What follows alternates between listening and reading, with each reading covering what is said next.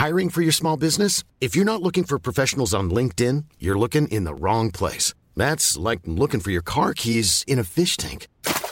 LinkedIn helps you hire professionals you can't find anywhere else, even those who aren't actively searching for a new job but might be open to the perfect role. In a given month, over 70% of LinkedIn users don't even visit other leading job sites. So start looking in the right place. With LinkedIn, you can hire professionals like a professional. Post your free job on linkedin.com slash people today. Bonjour, dans cet épisode, je vais vous expliquer comment déconstruire les codes masculins en entreprise. Je suis Gaël Châtelain-Berry, bienvenue sur mon podcast Happy Work, le podcast francophone le plus écouté sur le bien-être au travail.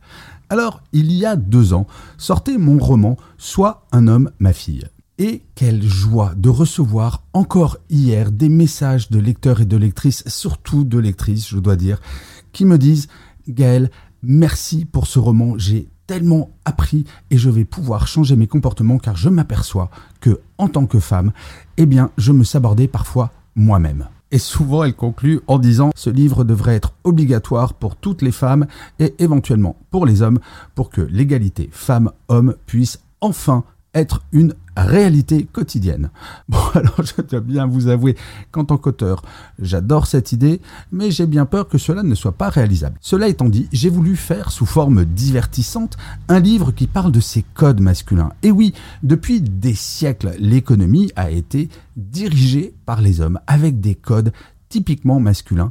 Et c'est ce que dit l'un des personnages dans le roman, un certain Jean-Daniel Miller-Kahn.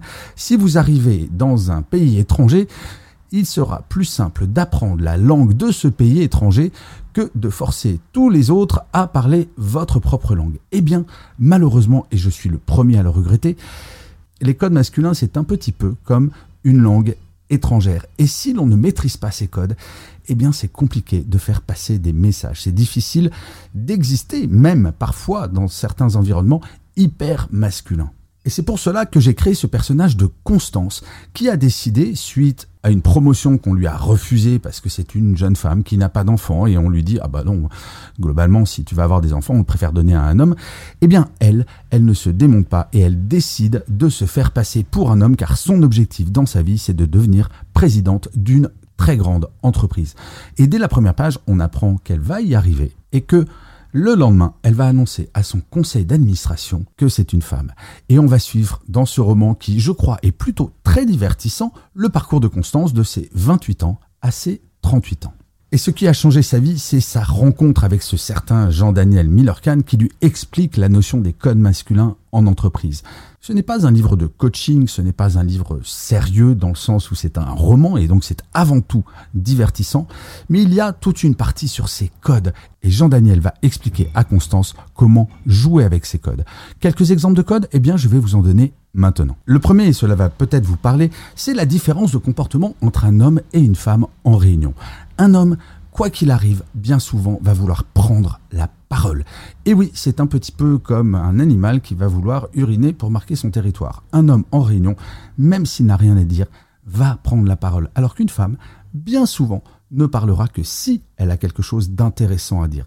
Mais malheureusement, avec ce syndrome de l'imposteur, trop souvent, les femmes ne vont rien dire de peur de ne pas être légitime. Observez pendant les réunions à quel point la répartition de la parole est bien souvent déséquilibrée entre les femmes et les hommes. Alors idéalement, bien entendu, quand je parle de ces codes, les hommes peuvent aider également à les faire évoluer et un homme peut très bien à un moment dire mais attendez, tout le monde n'a pas parlé, il est important que toutes les personnes parlent. Mais avoir conscience de cela, c'est déjà commencer à changer son comportement en comprenant que parfois il peut nous desservir. Le deuxième exemple que je voulais vous donner, c'est la réaction face à un succès. Bien souvent, un homme qui a un succès va prévenir la terre entière de son succès. Tout le monde sera au courant. Une femme va avoir une relation au succès beaucoup plus modeste parce que là, c'est un autre syndrome, c'est le syndrome de la bonne élève. Un succès, bah, finalement, elle n'a fait que son métier. Donc elle va bien souvent prévenir son supérieur hiérarchique, mais il ne va pas être prétentieuse et prévenir la terre entière. Elle ne va pas se mettre en valeur. Et en fait, quand vous voyez ce syndrome de l'imposteur plus le syndrome de la bonne élève, eh bien, in fine, parce que les codes sont masculins, parce que cela existe depuis des siècles, eh bien, cela va desservir les femmes.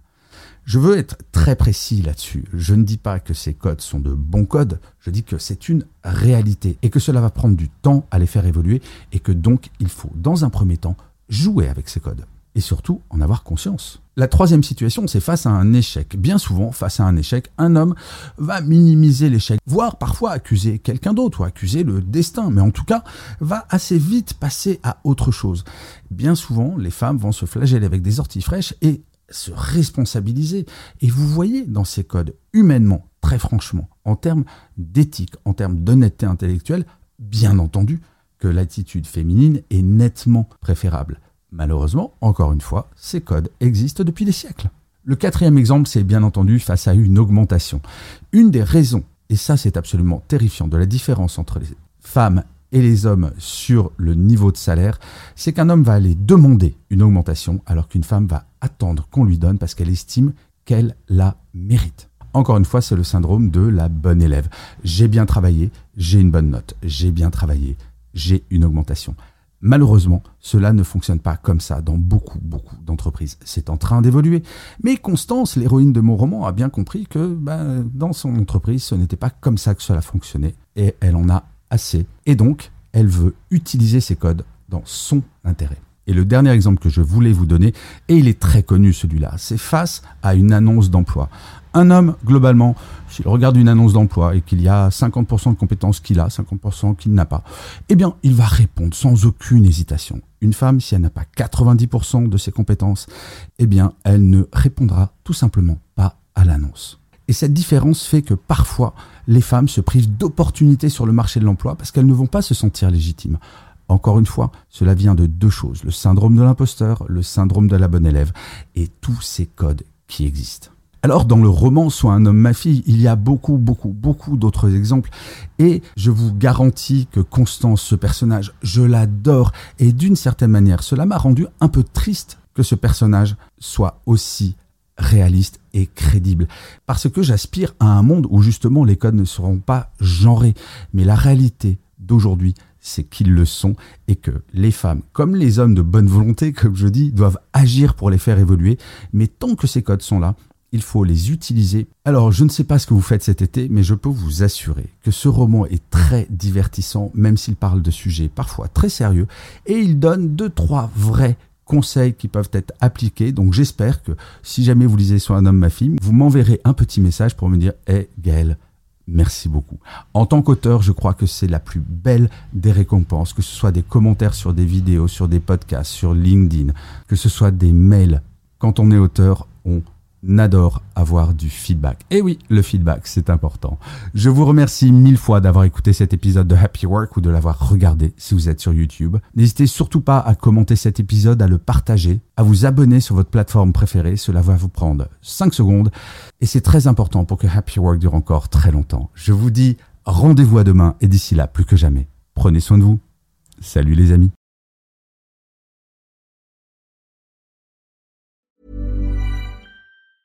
Hey, it's Danny Pellegrino from Everything Iconic. Ready to upgrade your style game without blowing your budget? Check out Quince. They've got all the good stuff shirts and polos, activewear, and fine leather goods, all at 50 to 80% less than other high end brands. And the best part? They're all about safe, ethical, and responsible manufacturing.